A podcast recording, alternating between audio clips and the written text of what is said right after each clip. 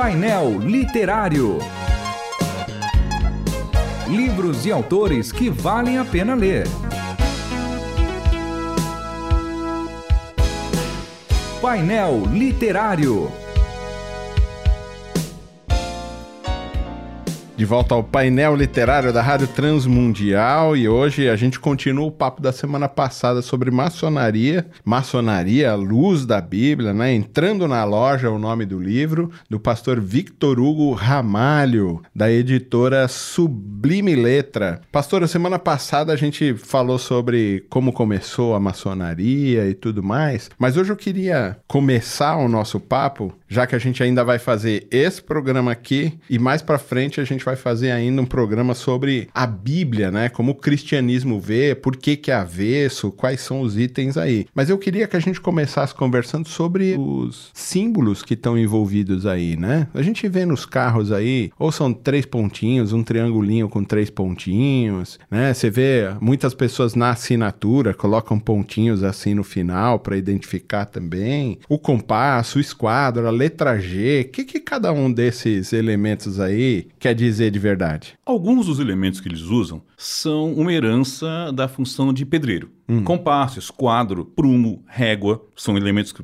estão citados entre os elementos da maçonaria, usados graficamente, eles representam, são herança. O argumento é que visa mostrar a correção. Tem a, ver direção. com o nome, maçom, Sim, né? sim, Maçonaria. maçom, que é pedreiro, né? Essa ideia que eles apresentam de tentar usar essa simbologia para mostrar a retidão e como eles são aprumados com o que é certo ser feito. Tá? Agora, surgiram outros elementos, o G, tá?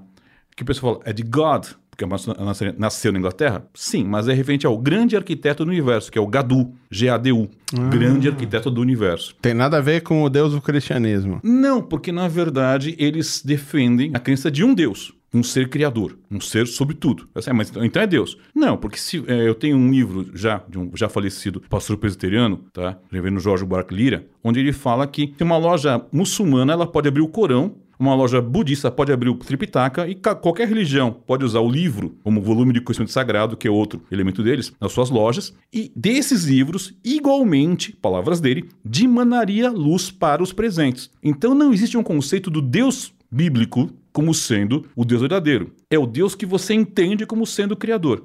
Ele só, só assume que existe um transcendente, que Sim. existe um ser superior, que pode ser identificado no cristianismo como Deus, ou Deus o cristão, como o Deus dos islâmicos, como ah, Deus dos sei lá, egípcios. A, os evoluídos a- a- da- a trindade eh, egípcia, por exemplo, Aham. também existe. Tanto é que o próprio uso dos três pontos do triângulo não é uma referência à trindade cristã, mas é uma referência às trindades que existem em vários segmentos religiosos. Qu- Quando a gente fala de compasso esquadro, eu entendo o que você está falando. Quer dizer, era a questão do construtor, do pedreiro, né? Alguém que está trabalhando com isso. Esses dois são importantes para esse tipo de coisa. A letra G tem a ver, então, com o Gadu. Gadu. Certo. E o triangulinho com os três pontinhos, o que, que quer dizer de verdade? São a representação do que eles entendem como tricotomia divina ou humana. Corpo, alma e espírito. Eles têm uma posição tricotômica. Sei que alguns irmãos são dicotômicos e a questão aqui não é essa, tá? Mas é a compreensão deles. E eles entendem que é uma emanação divina. Volto a dizer, não é Pai, Filho e Espírito Santo. Pode ser, mas pode ser a trindade Pode ser para quem aplica, Sim, não pode necessariamente. ser a trindade egípcia ou hindu, porque há trindades em outros segmentos religiosos. Claro. Então eles dizem que se aplica a qualquer um, porque o contexto do universo é que são três, três coisas. É uma, dentro da filosofia que eles apresentam, isso abrangeria qualquer um dos segmentos possíveis religiosos. Pastor, nessa mesma ideia que você está nos ensinando, o que, é que significa Irã Abif? Irã Ou a Abif. lenda, né, de Irã. Irã Abif. Abif é um personagem que está na Bíblia. Você vai encontrar lá na Bíblia. Ele foi um dos contratados por Salomão para a construção do templo. A maçonaria o promove a principal ou o arquiteto do templo. Isso, Exato. isso é uma coisa engraçada. Sempre quando a gente vai ver, vai assistir o Harrison Ford lá no. Como é que chama o filme? Que ele é aventureiro? Sim, Indiana Jones. Indiana Jones. sim, aí sim. não, o Templo de Salomão. Aí tem um monte de coisa da maçonaria. Tem a ver com, com isso? Há uma ideia, na verdade é interessante porque poucas pessoas têm noção, mas muito do ocultismo ocidental se baseia numa suposta simbologia do templo maçônico.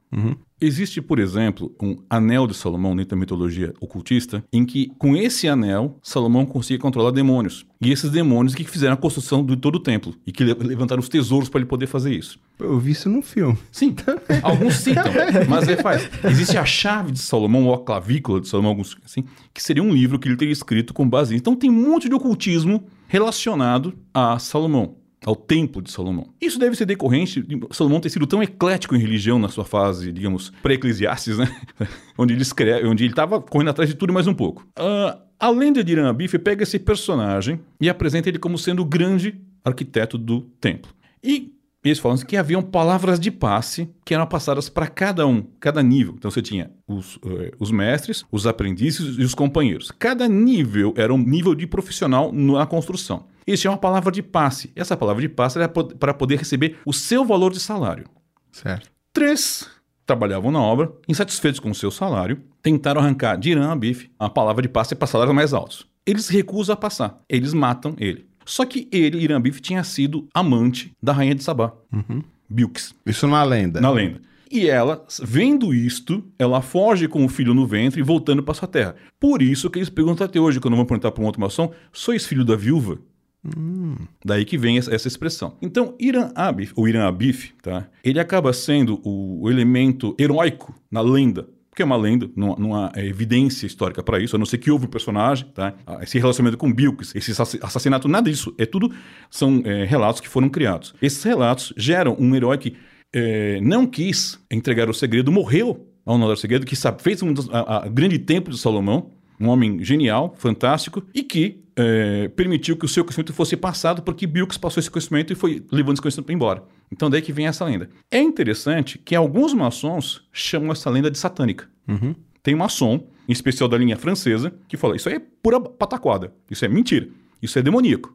Mas por que demoníaco? Eles falam, a expressão deles, ele, ele fala que na verdade isso foi influência de um cara chamado Samael, um, um anjo que na verdade teria sido um anjo caído. Que veio e contou essa historinha. É. Então, é, é o que eu falei, eu falei no programa anterior. Eles são divididos entre eles. Não existe uma uniformidade plena. Tá? Há questões que eles se pegam entre eles, que eles não concordam. E se auto-excluem. Lembra quando foi a questão do grande cisma entre Igreja Ocidente e Oriente, que os papas, se exclu, os, os líderes se excluem? Ah, foi mais ou menos isso. E se auto-excluem. Você tá fora. Não, você tá fora que eu excluí você primeiro. Tá? eu tô fora. Não, você tá fora. Não, eu tô, então. É, eu isso. saí antes de você me mandar embora. É, algo assim. É bem bagunçadinho, né, o esquema É. deles. Agora, e eu, eu vejo, a gente tá fazendo uma pergunta, é tudo tão curioso, né, pra gente. E, e hoje em dia tem um negócio que é uma modinha de dizer pra todo mundo, que é o lugar de fala, né? A minha pergunta vai, vai nesse lugar aí. Você fala assim com tanta propriedade, você já foi maçom? Ou é maçom? Mas diria se... Porque eu Se já vi fosse- você pergunta pra se maçom, fosse, o cara fala diria. que não, né? Se Mas fosse, diria abertamente. Se eu fosse maçom, eu, Eu daria- mentiria. Eu mentiria. Por quê? Você não fez a pergunta correta. Seria, sois?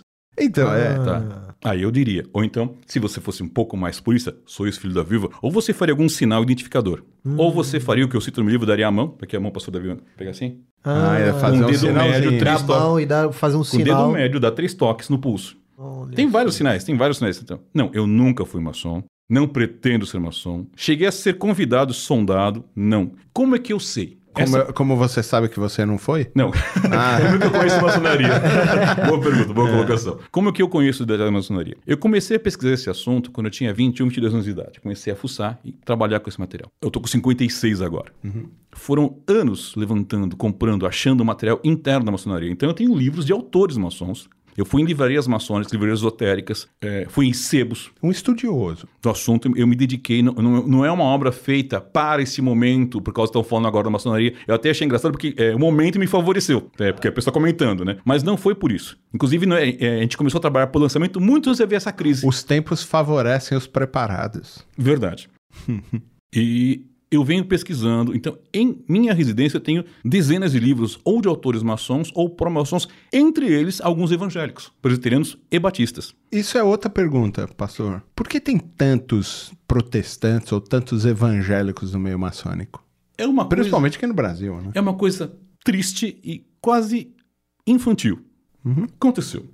Quando o, evangelho começou a vir para o Brasil, era proibido que houvesse qualquer outra igreja que não fosse igreja católica. Inclusive, não podia chamar de igreja, não podia ter formato de igreja. Inclusive, o movimento jesuítico, ele não é de catequização, ele é de contra-reforma, né? E Eles dominação. vieram pra cá pra mandar, pra matar ele, os ele e os dominicanos. Pra quem não sabe, dominicano é cão do Senhor. Dominicani. É o cachorro de Deus. Então eles estão lá para dominar. Então o que acontecia? Os evangélicos que chegaram aqui, protestantes, batistas, congregacionais, presbiterianos, não tinham liberdade. Mas ao mesmo tempo havia um forte nascimento do movimento republicano no Brasil Sim. que queria tirar a coroa, queria acabar com a monarquia. Só que a monarquia era fortemente apoiada pela Igreja Católica Romana. Sim. Então, o que que fez, o que que pensou a maçonaria e os republicanos? Vamos apoiar quem é contra a Igreja Católica. Então, vamos apoiar os batistas, vamos apoiar os presidentes. Eles apoiam, inclusive, kardecistas. Os primeiros kardecistas a aportar no Brasil tiveram amplo apoio, igual, igual apoio que tiveram os batistas e os presbiterianos. Então, nós tivemos apoio de fato. E Que aconteceu? também é a origem é a Europa, Sim. né? Um Inglaterra e um França. houve uma ideia clara para nós de que eles são nossos amigos. Só que esse conceito é errado, porque, por exemplo, na Segunda Guerra Mundial, Estados Unidos se uniu à União Soviética para enfrentar a Alemanha. Mas acabou a Segunda Guerra Mundial, começou a Guerra Fria.